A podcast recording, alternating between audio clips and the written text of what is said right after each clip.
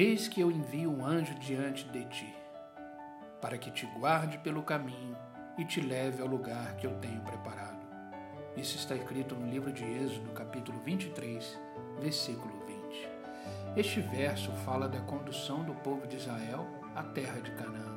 Além da condução até lá, Deus promete que enviaria um anjo para guardá-los durante todo o percurso até chegarem ao local que ele mesmo tinha preparado. Você já parou para pensar que Deus tem um lugar preparado para você também? Isso porque antes mesmo de você nascer, ele já pensava em te fazer feliz. Canaã representa a realização de um sonho, um lugar de liberdade, fartura, abundância, um lugar próspero que mana leite e mel, idealizado pelo próprio Deus.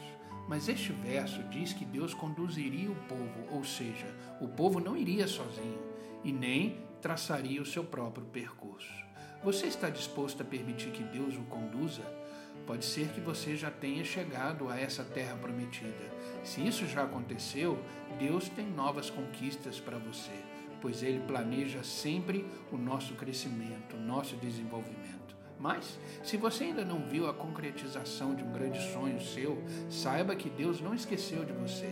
Se você é sensível e obediente à sua voz, ele continua te conduzindo na direção certa, rumo ao lugar especial que ele preparou sobre medida para você e sua família. Mesmo que você não entenda com a sua lógica humana como você chegará lá, não desanime com os intempéries do caminho. Persevere crendo e andando em linha com o que ele pede. O Pai está nesta jornada com você te guiando, protegendo e aconselhando. Deus jamais vai te decepcionar.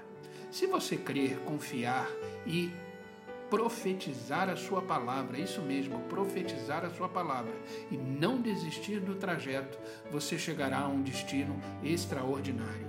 Pense nisso. Que Deus te abençoe.